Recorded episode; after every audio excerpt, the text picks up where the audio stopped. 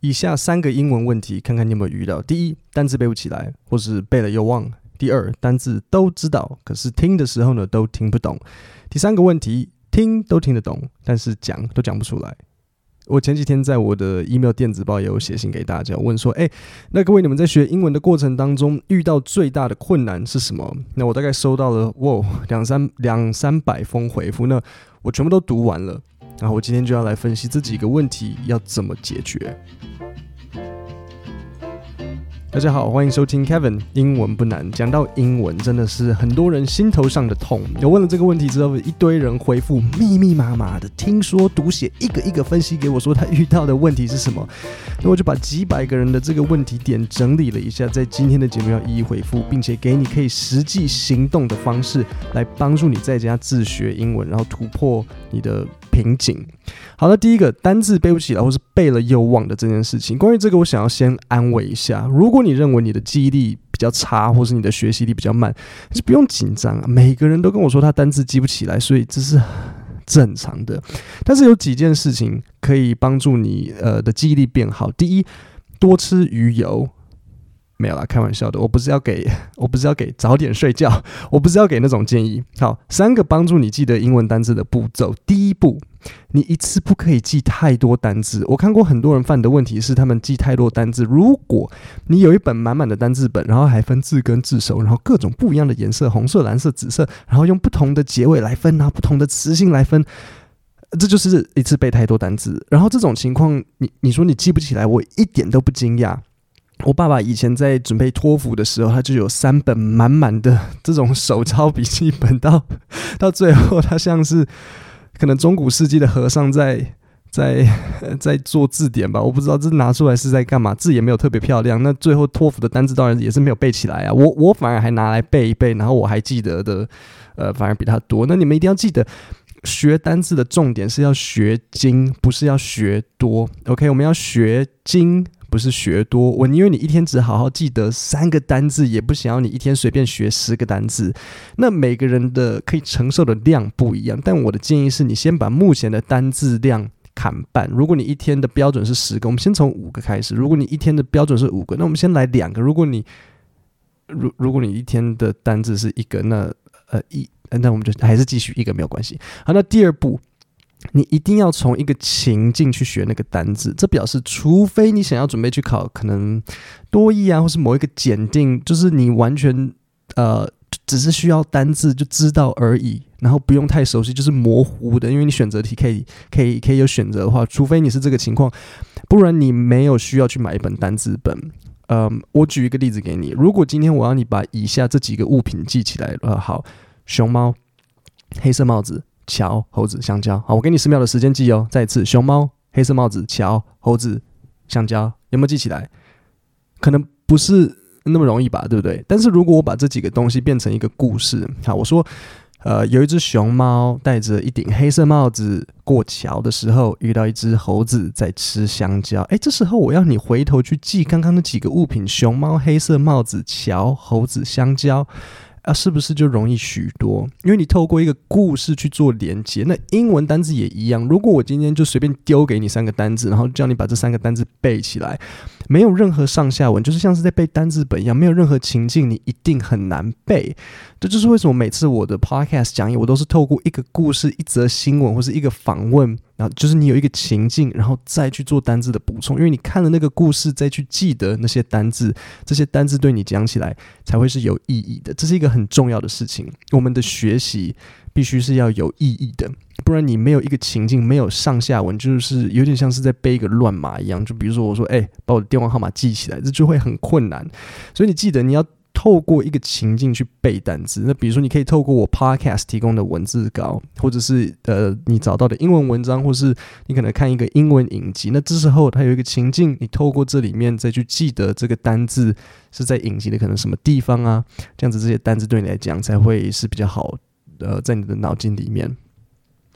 好，那现在我们就进入第三步，就是你必须要把整个句子记起来。我前面讲到，你必须要有一个情境去记得这个单词。那既然你有一个情境，你一定会有一个完整的句子嘛，对不对？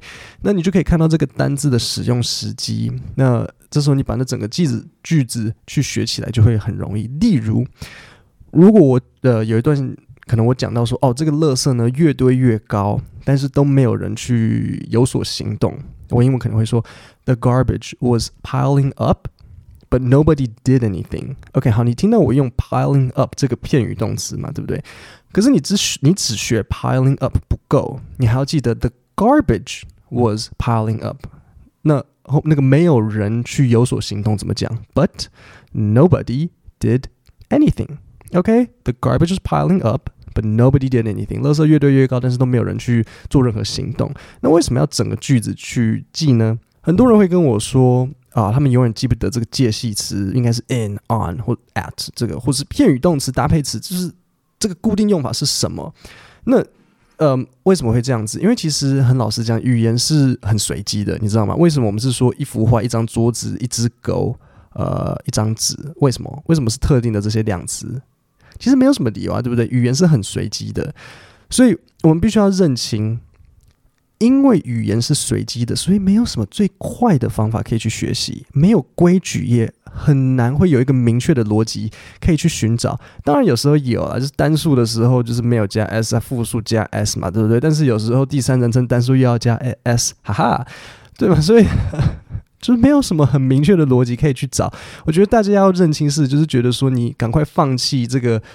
很多人会觉得，会觉得英文自自己的英文没学好，好像是因为有某个自己不知道的秘籍或是秘密，你知道吗？好像我我。我我改天要组团带大家一起去山里面找老和尚求一本英文真经宝典，可是没有啊，你就只能慢慢来。所以我说，你必须要把整个句子学起来的理由，就是因为你要把这些搭配词、那些习惯用语，去透过句子来把它学起来。那很多人会遇到这个问题，只是呃，因为就是他们认为单字都知道，可是不知道怎么使用。然后也不知道这个使用的动词应该怎么对应呢？在这个句子就是弄起来就是会怪怪的。我以前改，我可以讲一个小故事。我以前改过一个学生，那这个这个这个学生他很会背单词，他记忆力很好，所以他一直拿着单字本在背。然后有一天呢，呃，我就看到他写一个句子，就是类似像说，嗯，he the man the man wiped his perspiration off his face。我就给他打一个叉叉，我觉得奇怪，然后他就觉得说：“哎，这个我这单字本背的，这个 perspiration 为什么不对？perspiration 的意思是汗，所以简单来讲就是，you know，那个男人把他脸上的汗擦掉，the man wiped the perspiration off his face。通常 perspiration 是用在比如说医疗啊，或者是比如说化学的时候才会才会拿来形容的。你呃，不是这种情况拿出来用就很奇怪，你就直接说 the man wiped the sweat。Sweat off his face 就好，这这根本就是画蛇添足，然后脱裤子放屁，就是很没有必要，反而用起来是怪怪的，你知道吗？所以你会了那个单字是一回事，但是你要知道怎么使用才正确，for 呃，否则会呃画虎不成反类犬，弄巧成拙这样子，所以。记得这个单字的三步骤：第一步，请你把目前的单字量砍半；然后第二，请你透过一个情境，这样子你才好记得，才好做连接，不然你会容易一直忘。然后第三，请你在记的时候把整个句子还有它的那个情境跟上下文都记起来，不然你会用错。OK，所以这个就是如何去不要那么容易忘记单字。好，那我们现在就进入第二个，所有一堆人都在讲的。单字我都知道，我 Kevin，我看你的 Podcast 字稿，这些单字我都知道。可是听的时候呢，我没有看那个字稿，完全听不懂。呃，这个看讲义后发现，就是对啊，单单字都懂，但是未看讲义之前用听的呢，就是连音或是讲话速度快，然后无法立即听懂。非常多人都写信来跟我讲类似的话。那其实呃，这这只是一个习惯的问题。好，嗯。我我相信你听我的 podcast 这么长一段时间，尤其是呃，如果又有搭配讲义在看，你会发现很多连音其实是固定的。比如说，像如果你问一个人家说 “Could you 怎样怎样怎样子”，好，那 “Could you” 其实念快的话会变成什么呢？有没有印象？我其实有强调很多次，会变 “Could you”，对不对？那 “Would you” 念快变 “Would you”，对不对？或是比如说，像如果你的呃某一个你前面的单字的结尾跟下一个单字的开头是同一个同一个字母，比如说前面的结尾是 s，然后后面的开头也是 s，那他们他们的音会怎么样？会合并啊？比如说我讲 Jack believes，对不对？believes 的结尾是 s，然后 studying studying 的开头是 s，Jack believes studying is very important。好，那念快就会变 Jack believes studying，就是会 s 会粘在一起。OK，believes studying，那。处理连音呢，都是解决个呃，可能外国人他们有讲话有口音，或是他们讲话速度快的这件事情，我们要怎么处理？好，重点来了，你必须要把听力分成一小小个小小的段落来听，你把你必须把你的单位变小。举例来讲，你一次可能是用三十秒到一分钟为一个单位，而不是一次五分钟、十分钟。就是说，你要呃，比如说你在听我的 podcast，那你就只听这个外国人讲话的这三十秒，你先听一次，然后看一次字稿，然后再重新听，OK？先先自己听，然后再看字稿，然后再重新听，OK？这样做的理由是什么？第一次听的时候，凭你自己的能力去听，然后第二次呢，呃，去看那个字稿，确定一下到底自己听的跟刚刚那个有没有一样，然后第三次再去试着记得那个音跟那个字去做连接。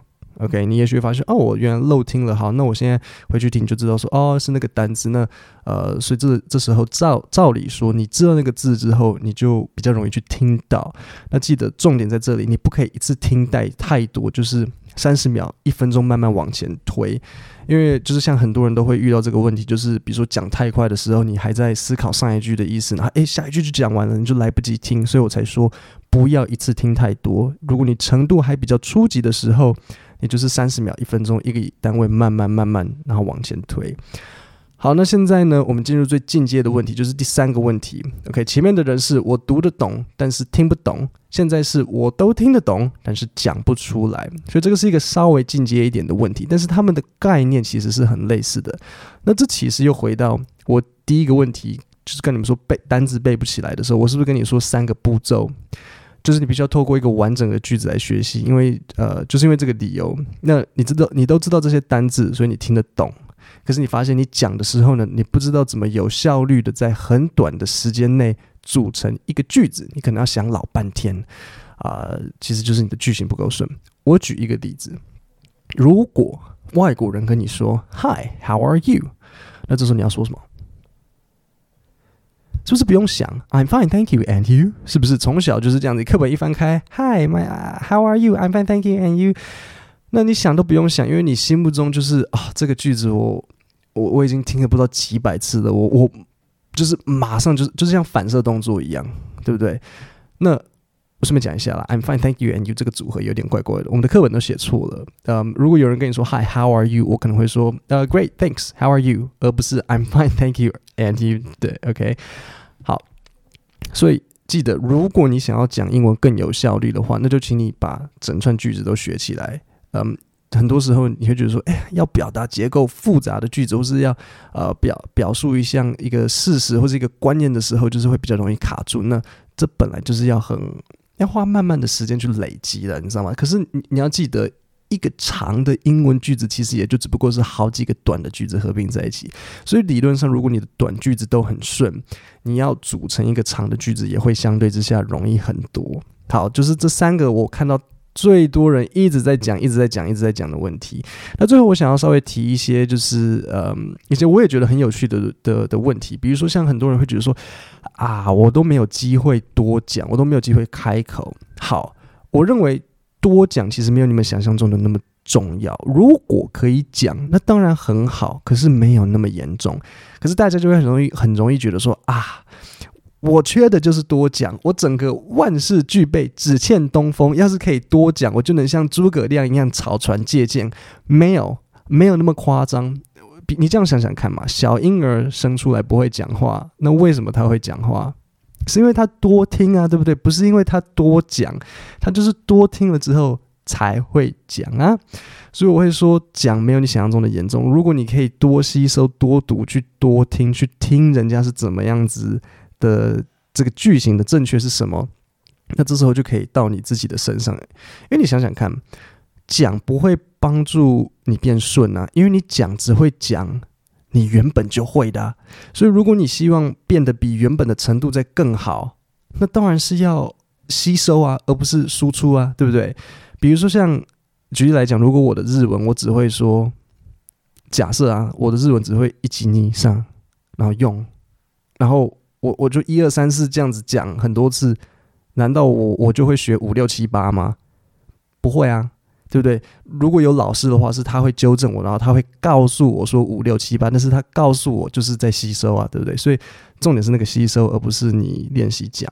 OK，那我倒是有一个建议啦，如果你很认真想要纠正你的发音，你可以把你的讲话录音录起来，然后跟我的 Podcast 或是一段影片去做比对，然后看看你自己讲的，就是说是否有像。那这样你也好衡量自己的发音，就是可以自己听听看，说，哎，我这个讲的有没有像？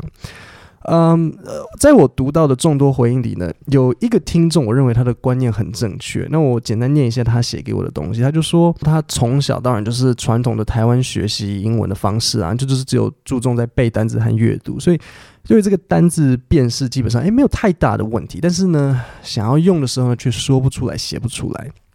简单来讲，就是出现时看得懂啦，但是要自己用说的或用写的就会有困难呐。然后后来他自己检讨了一下。发现说啊，一直以来都是有点英文单字加中文翻译的方式去记忆单字，而不是去记句子或是使用脉络，所以才会有这样的问题。这个是没有错的，因为你看到就是除就像我讲的，除非你是为了考试，那当然没差。那如果你不是不只是为了考试，你真的希望把自己的英文变好，就是它可以是你的人生的一部分的话，那就呃就是不能就只是这样子背单词。OK，那他就讲到说。嗯，关于听力呢，他也是觉得说啊，看逐字稿的时候其实都可以看得懂，但是用听的却无法。而同样的问题也出现在他看国外影集的时候，只要开字幕都可以理解主角在说什么，但只要把字幕关掉，就必须听好多次。后来才发现，其实他是在读懂荧幕里的人在讲什么，而不是听懂。那这位听众的讲法其实真的都是没有错。如果你看 Netflix 一直偷看字幕，那其实就不太是学英文，你真的就只是在看 Netflix 啊。所以就像我讲的，你一定要把你的 Netflix 或者我的 Podcast 听力分成小小的段落，三十秒到一分钟，然后一天可能练习五分钟这样子，这样才是最好吸收的。